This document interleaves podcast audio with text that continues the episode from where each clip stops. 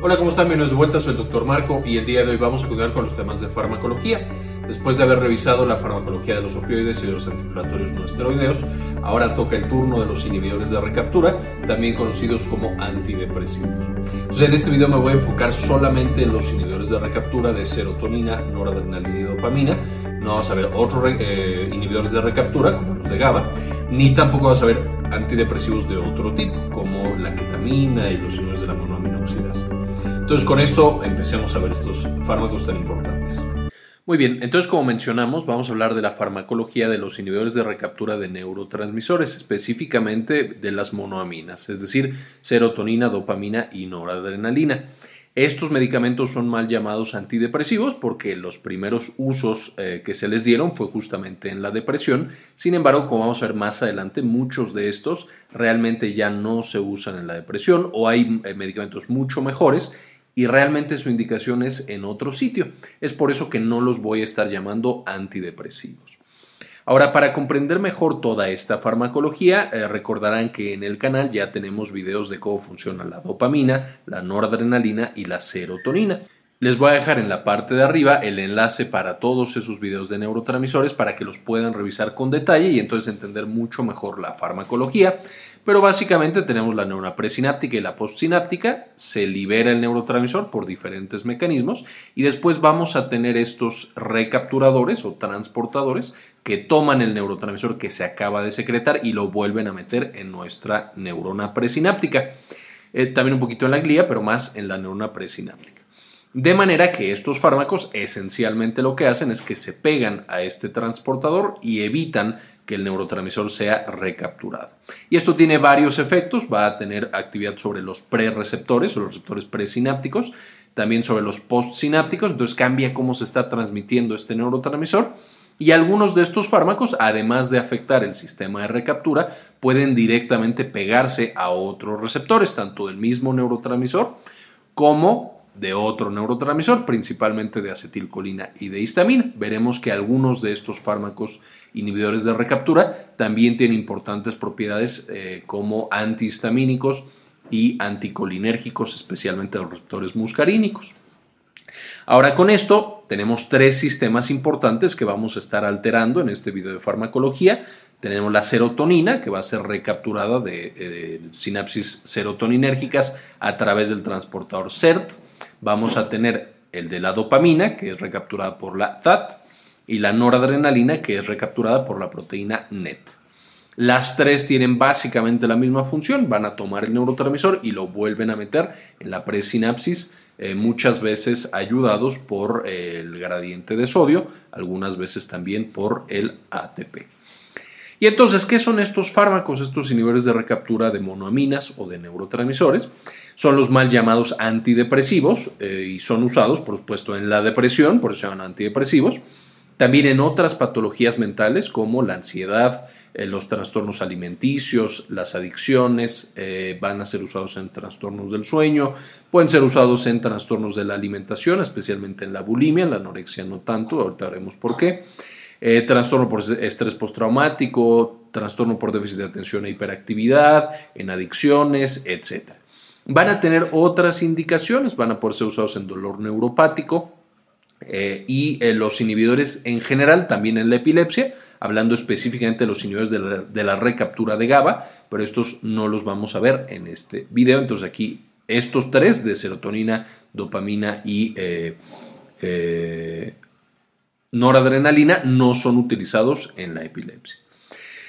Además del dolor neuropático, vamos a tener que hay otras indicaciones no relacionadas con la salud mental, como la enuresis, que es cuando los pequeños eh, básicamente eh, se orinan en la noche y que no lo pueden controlar.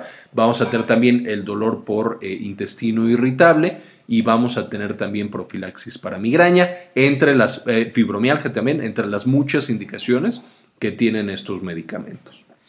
Ahora, los efectos y los eventos adversos van a depender del neurotransmisor del que estemos hablando. Es decir, si va a ser preferentemente inhibidor de recaptura de serotonina, pues tiene ciertos efectos y ciertos eventos adversos diferentes a los que tienen los inhibidores de noradrenalina o de dopamina. Aunque por supuesto la mayoría de los fármacos comparten un poquito la inhibición de la recaptura de las otras monoaminas, Este, y también, por supuesto, vamos a tener que eh, a dosis más altas van a ir perdiendo un poquito esta especificidad y el ser tan limpios con un solo neurotransmisor. Y finalmente, como mencionamos, muchos de ellos tienen tanto actividad anticolinérgica como eh, especialmente en receptores muscarínicos, como actividad antihistamínica. De nuevo, todos los neurotransmisores ya los hemos revisado en estos videos de neurotransmisores. Les recomiendo mucho que los vean para entender mejor qué onda con estos fármacos. Ahora, ¿de dónde vienen? Eh, pues básicamente todos los antidepresivos. La historia empieza, por supuesto, obviamente, en un pabellón de tuberculosis. Y entonces, por supuesto, los doctores atendían a muchísimos pacientes con tuberculosis. La tuberculosis es una de las infecciones más mortales en la historia de la humanidad, ha afectado a muchísimas personas y se han tratado de desarrollar un chorro de medicamentos. Y entonces, eh, en los años 50, se empiezan a utilizar isoniazida e, e iproniazida.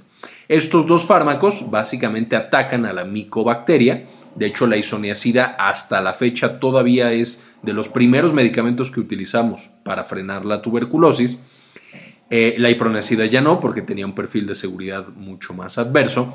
Y básicamente aquí lo que encontramos es que los pacientes que empezaban a tomar estas dos sustancias, isoniazida e iproniazida, se sentían muy bien no solamente se les iba quitar la tuberculosis o disminuía la mortalidad asociada a la tuberculosis, sino que mejoraba mucho su estado de ánimo.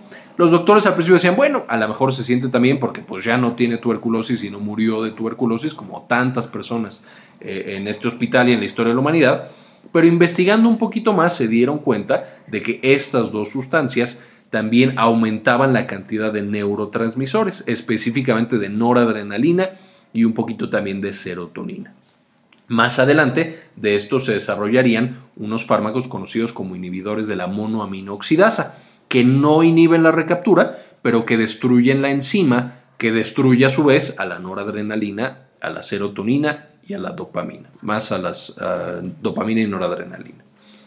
Entonces, en 1945, la isoniazida disminuye la mortalidad y la depresión en pacientes con tuberculosis y, eh, de nuevo, se quedan impactados y dicen está súper bien, esto está muy bueno.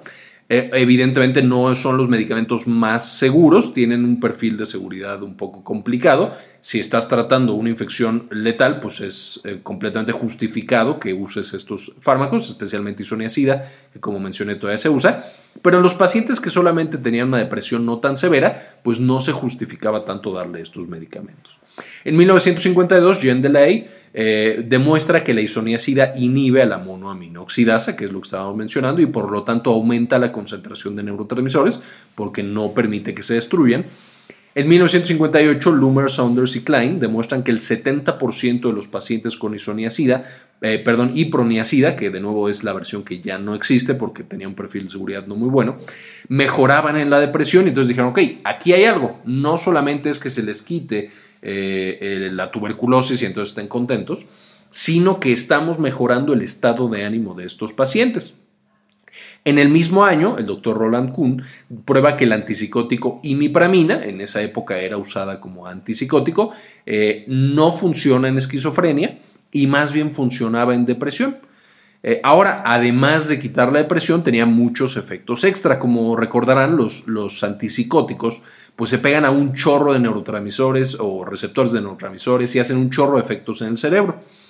Muchas veces eh, ayudan bastante con, con la psicosis, como ya vimos también en el video de esquizofrenia. Sin embargo, son muy inespecíficos y tienen un chorro de efectos. La imipramina no es, por supuesto, una excepción, tiene varios efectos, pero entre ellos funcionaba para manejar la depresión y no tanto la psicosis, entonces a partir de ese momento se le quita el letrero de antipsicótico y se le da el letrero de antidepresivo. Después, después de 1958, por supuesto, se siguieron desarrollando todos estos eh, medicamentos que bloqueaban a la MAO y también el caso de la imipramina, que inhibe directamente la recaptura de serotonina y principalmente de noradrenalina además de bloquear acetilcolina, además de bloquear histamina, además de agonizar ciertos receptores adrenérgicos, etc. Y de ahí nos saltamos del 58 hasta 1987, donde se aprueba la fluoxetina por la FDA. La fluoxetina es el primer inhibidor selectivo de recaptura de serotonina. Es decir, pasamos de un medicamento que inhibía la recaptura de serotonina, noradrenalina, bloqueaba eh, acetilcolina, bloqueaba histamina, agonizaba algunos receptores de noradrenalina, y pasamos de tener todos esos efectos a únicamente un efecto mucho más limpio sobre la recaptura de serotonina de nuevo en 1987 y después de que se aprobara en 1988 la fluoxetina se convierte en el, este es el famoso Prozac, se convierte en el primer medicamento conocido como blockbuster, es decir, que tuvo ventas multimillonarias debido a que estaba, era un medicamento mucho más seguro porque solamente afectaba serotonina y que mejoraba de una manera significativa la depresión de la mayoría de los pacientes. Más adelante, otros de este mismo grupo de medicamentos también serían blockbusters, mostrando la gran necesidad médica que había para tener este tipo de terapias. Y en 1989, el bupropión se aprueba como el primer inhibidor de recaptura de dopamina. Entonces ya teníamos fármacos que eh, inhiben la recaptura de ambos, serotonina y noradrenalina. Teníamos medicamentos mucho más específicos que inhiben la recaptura de serotonina y ahora ya teníamos el tercer componente que era la inhibición en la recaptura de dopamina. Ya teníamos los tres pilares de la inhibición en la recaptura de estas monoaminas. Y entonces nosotros podemos tener, como hemos mencionado, efectos sobre noradrenalina, serotonina o dopamina. La mayoría de estos fármacos tienen efectos sobre los tres. Sin embargo, vamos a tener que hay algunos más específicos y unos menos específicos. Unos favorecen más a la dopamina y otros favorecen más, a la noradrenalina o a la serotonina. Los medicamentos más viejitos, tradicionalmente conocidos como tradicionalmente conocidos como antidepresivos tricíclicos y luego tetracíclicos y luego heterocíclicos, van a ser principalmente inhibidores de recaptura de noradrenalina y de serotonina. Sin embargo, especialmente los más viejitos van a tener también un poco de inhibición de recaptura de dopamina y van a tener, como mencionamos, muchos efectos sobre el bloqueo de acetilcolina y el bloqueo de histamina y el agonismo de ciertos receptores adrenérgicos, especialmente los alfados. De manera que son de todos los medicamentos más sucios, entre comillas, que le pegan absolutamente todo lo que encuentran. Después tenemos inhibidores que se enfocan principalmente en noradrenalina y en serotonina. Estos se conocen como inhibidores selectivos de noradrenalina y serotonina. Estos comparten ciertas propiedades que tienen los inhibidores de eh, recaptura de noradrenalina y de serotonina, que ahorita los vamos a ver. Sin embargo, en términos generales son más efectivos y son más seguros. En tercer lugar, tenemos los inhibidores selectivos de recaptura solo de serotonina, que estos, por supuesto, a dosis terapéuticas se enfocan en la inhibición de recaptura de serotonina y casi no tocan ni noradrenalina ni dopamina. Y finalmente tenemos inhibidores selectivos de recaptura de noradrenalina y dopamina que van a dejar en paz a la serotonina y vamos a tener eh, que solamente inhiben la recaptura de noradrenalina y de dopamina. Y tenemos aquí algunos de los ejemplos que vamos a estar mencionando en cada uno de estos grupos. Entonces, primero, los antidepresivos tricíclicos, que luego fueron tetracíclicos, luego fueron heterocíclicos y en total tienen muchos cíclicos. E, estos son de los más viejitos, inhiben la recaptura de noradrenalina y serotonina y a dosis muy altas eh, eh, ya inhiben también la recaptura de dopamina pero también la mayoría tiene efectos antihistamínicos y anticolinérgicos, entre otros. Esto les da, por supuesto, que además de los efectos terapéuticos, como inhibimos histamina y acetilcolina, pueden llegar a causar confusión, mareo, pueden llegar a causar eh, que el paciente se quede dormido, eh, somnolencia. Eh, que esto puede ser bueno, puede ser malo, yo puedo mandarlo para que mi paciente pueda dormir mejor sin el tener un fármaco que genera dependencia como los benzodiazepinas, pero también si mi, eh, si mi paciente tiene que ir a trabajar y tiene que irse manejando, pues esto va a ser no tan ideal porque puede quedarse dormido al volante o haciendo alguna maniobra con maquinaria pesada o lo que sea. Estos, debido a sus propiedades, el hecho de que inhiban la recaptura de noradrenalina y serotonina va a darles un gran beneficio en la percepción del dolor, porque por supuesto está activando las vías analgésicas descendentes que hemos mencionado en otros videos. De manera que para dolor neuropático, neuropatía diabética, etcétera, pueden, incluso para migraña, profilaxis, pueden ser utilizados y mejoran la percepción del dolor y disminuyen las crisis dolorosas. De manera que si tenemos un medicamento que es bueno para la depresión, pero que es muy bueno para el dolor, Eh, las principales indicaciones van a ser justamente estas, dolores difíciles de tratar, dolor neuropático, neuropatía diabética, profilaxis de migraña. Como aumenta la noradrenalina, también hace que sea más difícil que la vejiga se llene. Por supuesto, esto es bueno en pacientes que no queremos que se orinen cuando están durmiendo, que tienen enuresis. Pero es malo, por ejemplo, en pacientes mayores que de pronto le damos el medicamento y dejan de orinar. Literal ya no pueden orinar y la vejiga se les va haciendo más grande y más grande hasta que de pronto pueden tener una complicación. En síndrome de intestino irritable también son muy buenos porque disminuyen la actividad del sistema gastrointestinal. Entonces pueden disminuir la diarrea, pueden disminuir también el dolor que genera el síndrome de intestino irritable, aunque por supuesto no son los únicos medicamentos para esta patología. De nuevo el insomnio porque generan somnolencia. Para el TDAH, el trastorno por déficit de atención e eh, hiperactividad, la narcolepsia y también para la obesidad pueden disminuir el apetito y pueden hacer que el paciente no tenga tanta ansia por estar comiendo. En el tratamiento de la depresión, que también se pueden usar, pero ya eh, realmente los antidepresivos tricíclicos o inhibidores de recaptura de noradrenalina y serotonina no específicos ya no se usan tanto, porque uno, tardan 15 días en que aparezcan los efectos benéficos, aunque vamos a ver que eso es para todos los eh, medicamentos que vamos a mencionar pero también por el perfil de seguridad, al haber medicamentos que ya son más seguros y más específicos, ya estos no se usan tanto, se usan más bien cuando han fallado otras líneas terapéuticas o el paciente tiene contraindicado o no puede tomar algunos otros. Ahora, ¿cuáles son los eventos adversos que presentan estos fármacos? La mayoría van a estar muy asociados a la inhibición de la eh, recaptura de noradrenalina, entonces van a aumentar el sistema nervioso autónomo y también a los efectos anticolinérgicos y a los efectos eh, antihistamínicos. También ya revisamos el sistema nervioso autónomo, se los dejo aquí en la parte de arriba para que puedan checarlo, porque básicamente el sistema nervioso autónomo explica todos los eventos adversos y la mayoría de los efectos benéficos que tenemos con este grupo de eh, inhibidores de recaptura de noradrenalina, todos. Entonces van a generar mareo y visión borrosa, por supuesto, de nuevo por el bloqueo de acetilcolina y por el aumento de la noradrenalina, van a generar somnolencia, pueden generar arritmias, que son frecuentemente el evento adverso más severo, y de hecho los pacientes, especialmente que toman dosis altas, pueden tener arritmias fatales que los lleven a una complicación muy severa. Pueden tener cambios en la presión arterial, tanto hipotensión como hipertensión. Pueden tener estreñimiento y sequedad de boca. Este estreñimiento es bueno, por ejemplo, en pacientes que tienen diarrea crónica, lo podemos dar para esa indicación. Sin embargo, en un paciente que no tenía diarrea crónica y que evacuaba de manera perfectamente normal, pues entonces ya le generamos un problema serio. Puede causar alteraciones en, el embarazo. Todos, casi todos los, inhibidores de recaptura de monoaminas o de neurotransmisores son eh, categoría C durante el embarazo. Idealmente no se deberían administrar. Vamos a ver que hay uno que es B. Y pueden causar disfunción sexual y retención de orina. La disfunción sexual tiene más bien que ver con el aumento de serotonina y vamos a ver que ese es un evento adverso común. Y la retención de orina, de nuevo, por el aumento de noradrenalina. Pueden generar eh, malestar gastrointestinal, de nuevo porque pueden paralizar un poco la actividad del sistema gastrointestinal, incluido el estómago. Ahora, ¿con qué no debemos combinarlo? Y esto va a ser algo común. Primero con inhibidores de la monoaminoxidasa. La, la monoaminoxidasa, como ya mencionamos, va a ser la enzima que destruye a todos estos neurotransmisores.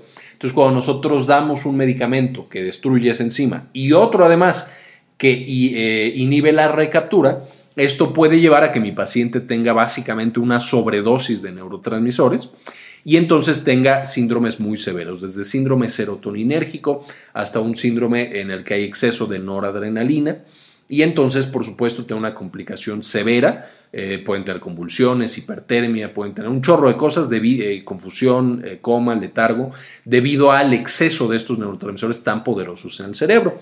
También muchas veces las combinaciones con alimentos, especialmente algunos vinos y algunos quesos viejos, añejos, eh, no viejos, sino añejos, que tienen tiramina y entonces eh, facilitan mucho la producción de ciertos de estos neurotransmisores, puede llegar a causar en estos pacientes varios eventos adversos, principalmente cefalea, ansiedad eh, y algunos otros. Tampoco debemos darlos ni con agonistas ni con bloqueadores adrenérgicos, es decir, con medicamentos que bloqueen o que eh, faciliten la función de la, noradrenalina. Porque por supuesto, si yo estoy dándole un bloqueador, por ejemplo los beta bloqueadores para la hipertensión, y le doy además un antidepresivo eh, tricíclico, pues ahora mi paciente no va a tener todo el efecto antidepresivo.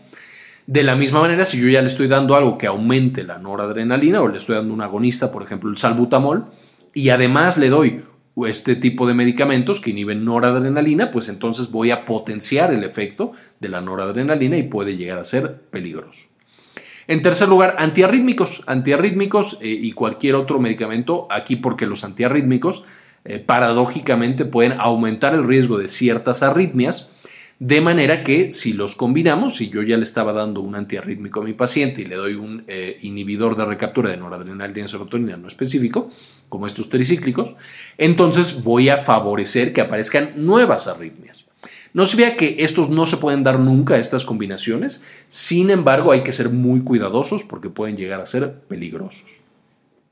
En cuarto lugar, con el tramadol, y aquí lo menciono especialmente porque al ser estos principalmente usados en patologías dolorosas, vamos a tener que el tramadol, que tiene un poquito de eh, inhibidor de, eh, de, recaptura de serotonina, aunque es un opioide, también inhibe la recaptura de serotonina, nos puede llevar a tener un incremento peligroso de serotonina y síndrome serotoninérgico, de nuevo en eh, dosis altas y va a tener también eh, un efecto de potenciar a otros sedantes, a los barbitúricos, a las benzodiazepinas, al alcohol. Cuando yo lo combino, como estos bloquean acetilcolina e histamina, pues entonces van a generar todavía más sueño, más somnolencia, más confusión, tal vez caídas, etc. Entonces, idealmente no combinar con estos otros medicamentos. Ahora, con esto estos medicamentos en términos generales, de nuevo, no quiero eh, hacer pensar que son reglas absolutas, pero en términos generales, para seguridad, nunca se debería combinar o administrar en pacientes que tengan arritmias cardíacas o enfermedad cardiovascular. Puede también aumentar el, riesgo de que el paciente tenga infartos, tenga infarto cerebral, etc. De nuevo, a los cambios de la presión y a varias de las cosas que, que tiene sobre el sistema cardiovascular por el incremento de noradrenalina pueden precipitar crisis convulsivas y esto es algo que tristemente todos los antidepresivos generan. Puede hacer que un paciente epiléptico tenga más epilepsia si es que no se da junto con su tratamiento adecuado para la epilepsia. Pueden precipitar crisis tiroideas porque el exceso de hormonas tiroideas justamente se parece a un exceso de noradrenalina. Entonces, si aumentamos la noradrenalina en un paciente que ya tiene patología tiroidea, pues le podemos causar una crisis. Hay riesgo de sobredosis si el paciente, por ejemplo, tiene demencia o por alguna razón se le olvida cuántas pastillas estaba tomando y toma más. Hay un riesgo importante de que tengamos sobredosis, arritmias, convulsiones, etcétera, debido a estos fármacos. Y también están en la lista de BIRS. La lista de BIRS recordarán que es esta lista en la cual se describen los medicamentos que están potencialmente contraindicados en adultos mayores. De manera que estos medicamentos no son los más seguros en, los pacientes que ya tienen más edad y en los niños pequeños tampoco están recomendados, excepto en la enuresis en algunos casos. Entonces con esto vamos a dar tres ejemplos. La imipramina, que fue, como ya vieron en la parte de historia, del primerito que se empezó a utilizar en estas indicaciones.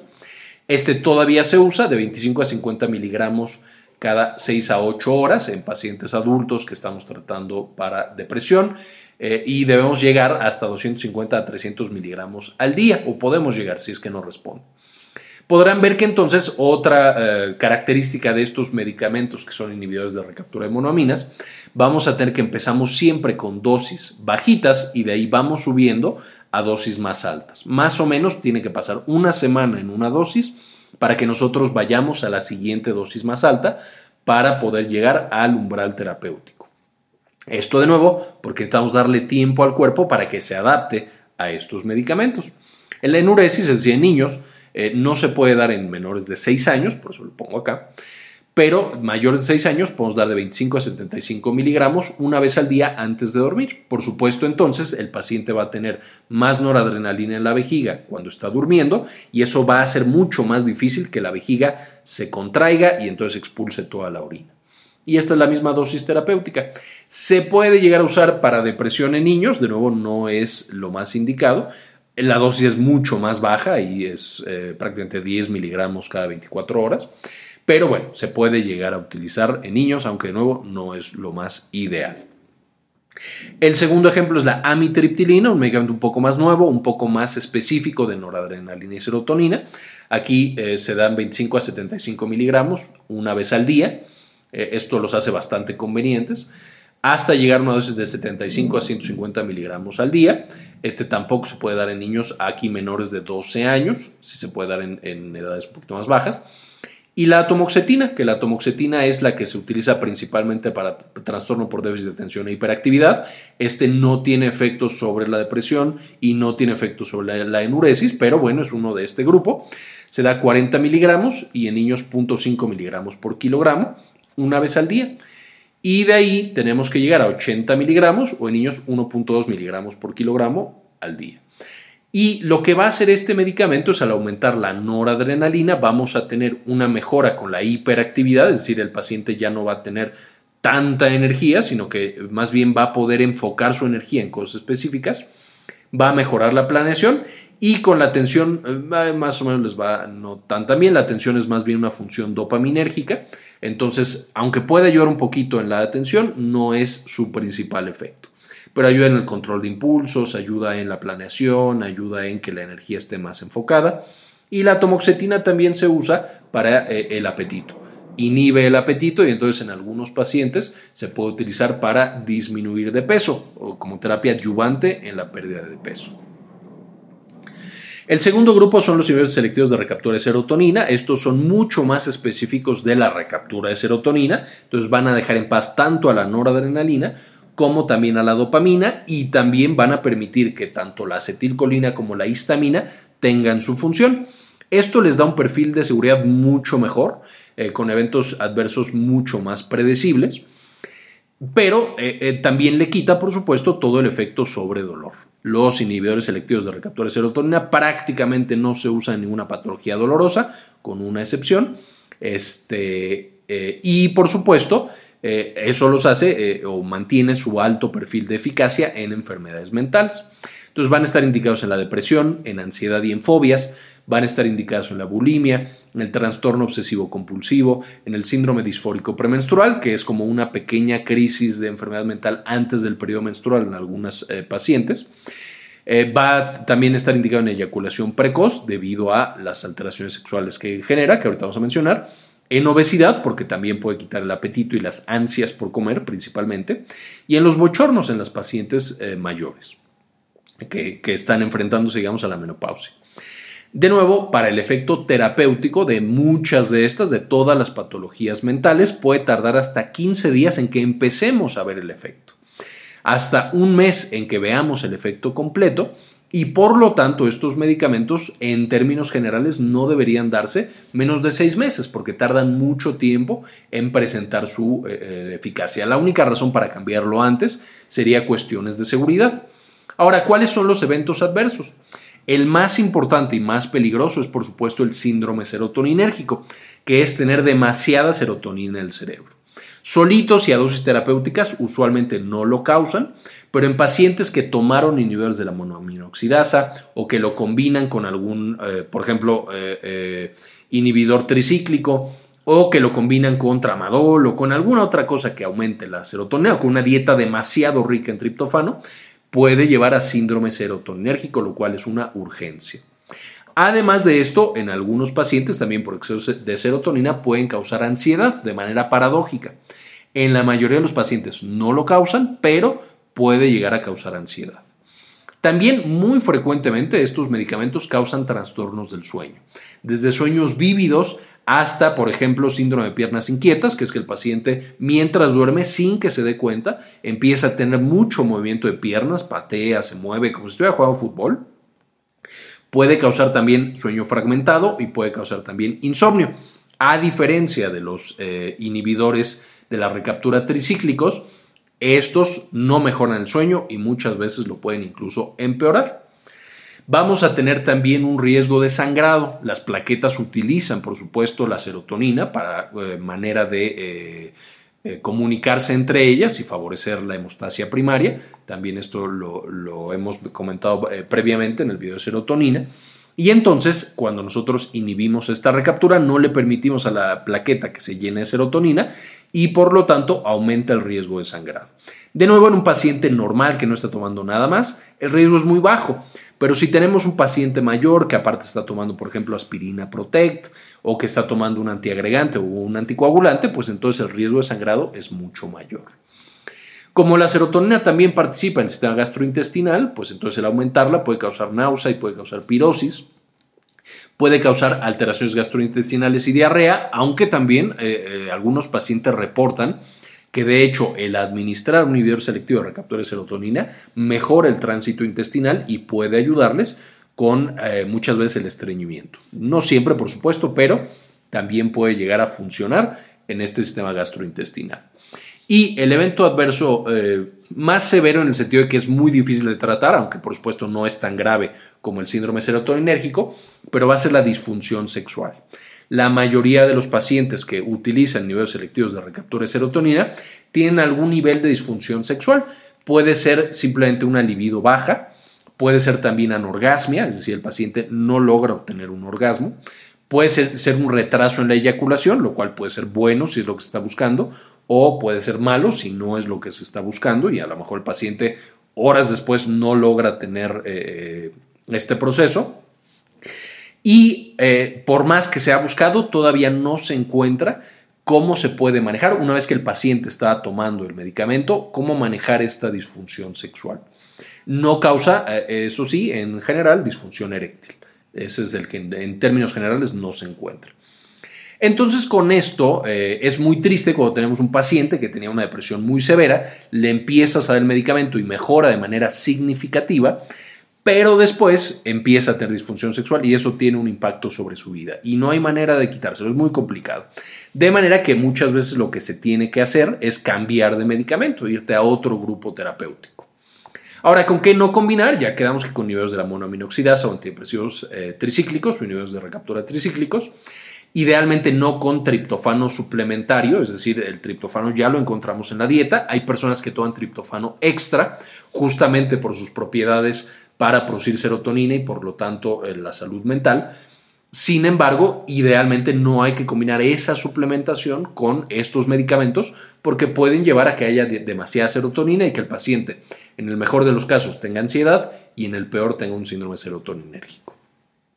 No combinar con niveles de la función plaquetaria, clopidogrel, o sea, todos los antiagregantes, aspirina, por supuesto, etcétera, ni con anticoagulantes como warfarina. Aquí por el efecto de la coagulación y también porque los antidepresivos niveles de recaptura de serotonina van a llevar a que ciertos fármacos tengan una ventana más grande eh, de farmacocinética, es decir, duran más tiempo en la sangre, extienden su tiempo de vida media. Entonces pueden ser también peligrosos para algunos de esos eh, productos. Como mencionábamos, el tratamiento estándar de, para la depresión es de al menos seis meses.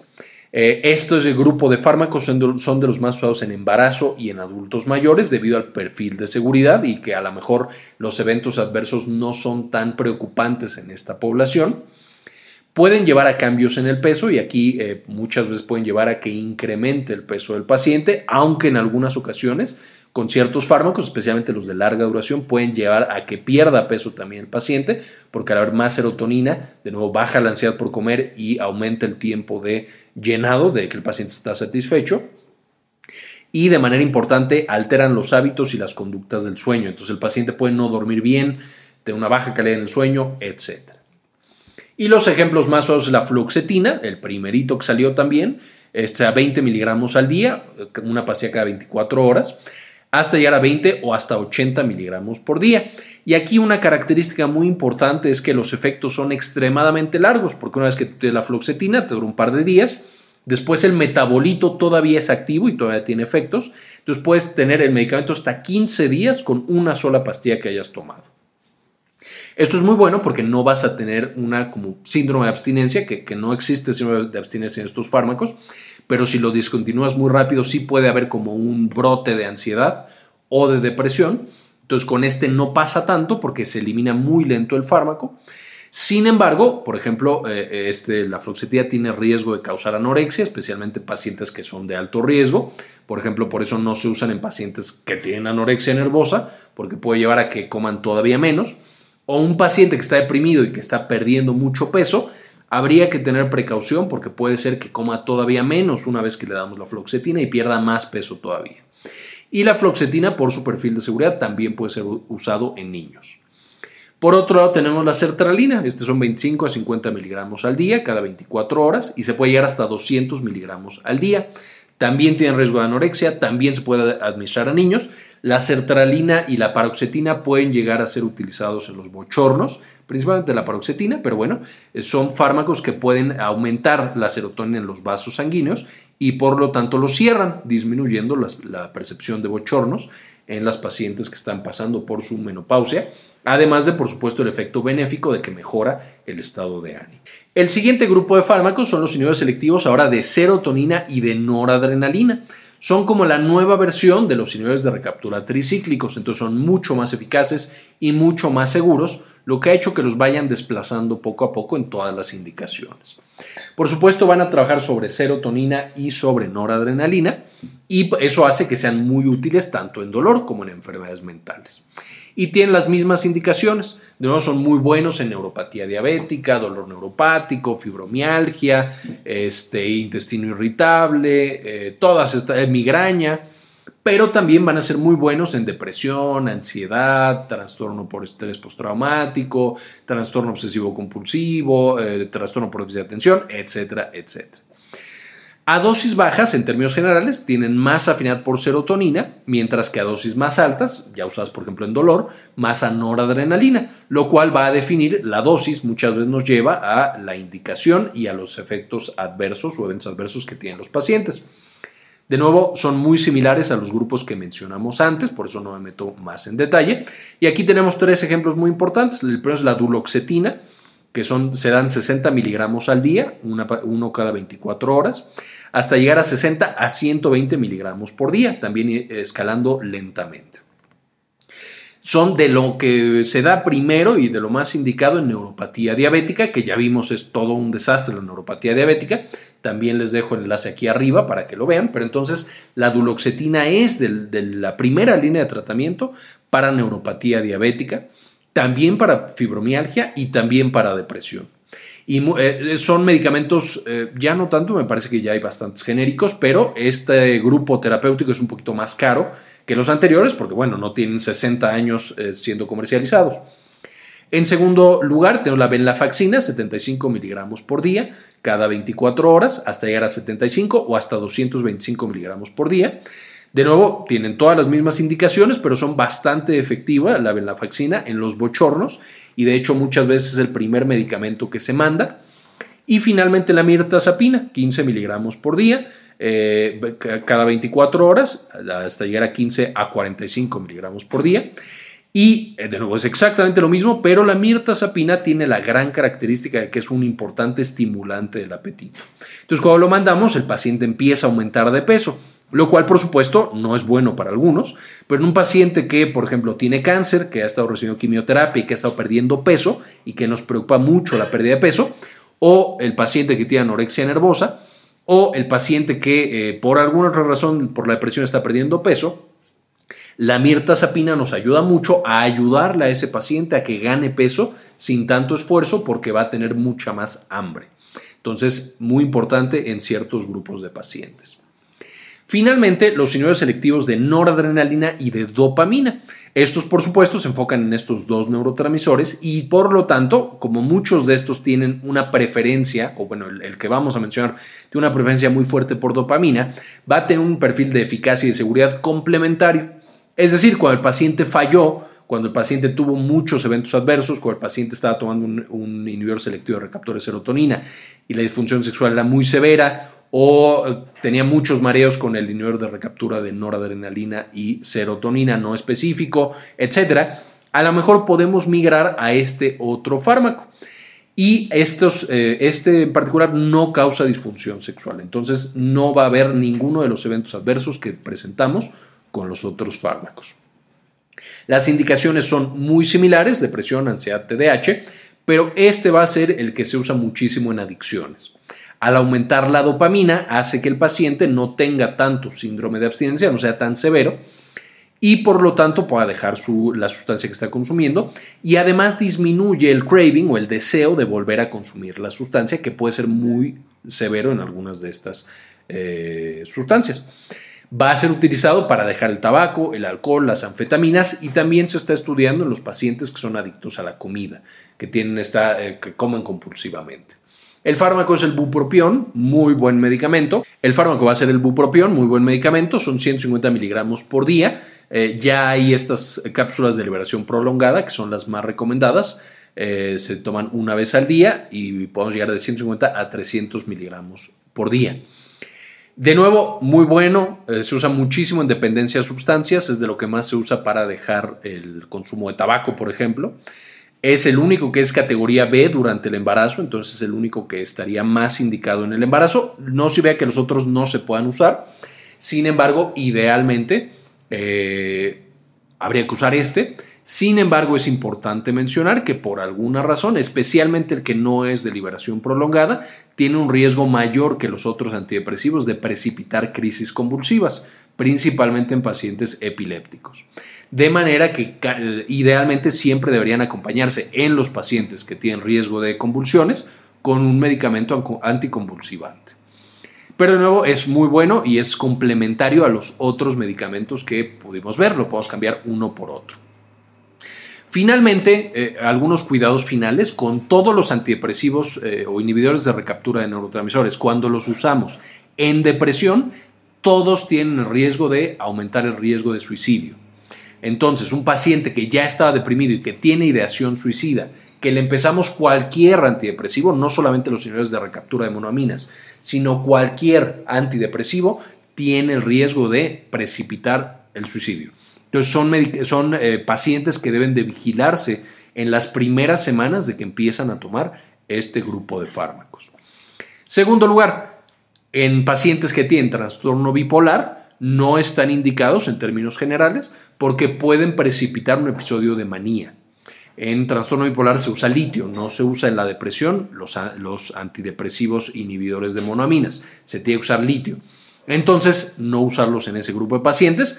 También aquí yo diría que en los pacientes que tú lo vas a usar por depresión, eh, idealmente siempre se tiene que acompañar de psicoterapia, no debería administrarse solamente el fármaco, porque mejora los resultados, el dar también la psicoterapia, y disminuye la dosis que tú tienes que administrar. Ambas intervenciones son complementarias y siempre deberían las dos de ir de la mano. Ahora, cuando vamos a dar estos fármacos hay que empezar lento y avanzar lento. Es decir, empezamos con la dosis chiquita y de ahí vamos cada semana, cada dos semanas, aumentando la dosis para ver que el paciente llegue a eh, la eficacia deseada, es decir, que se le quite esa neuropatía diabética, por ejemplo, pero que no tenga un perfil o no tenga los eventos adversos tan marcados. Y especialmente en adultos mayores, muchas veces incluso se recomienda empezar con la mitad de la dosis del adulto ver cómo responde, especialmente con los niveles de recaptura tricíclicos. Hay que empezar con dosis muy bajitas, ir subiendo poco a poco hasta llegar a la dosis ideal.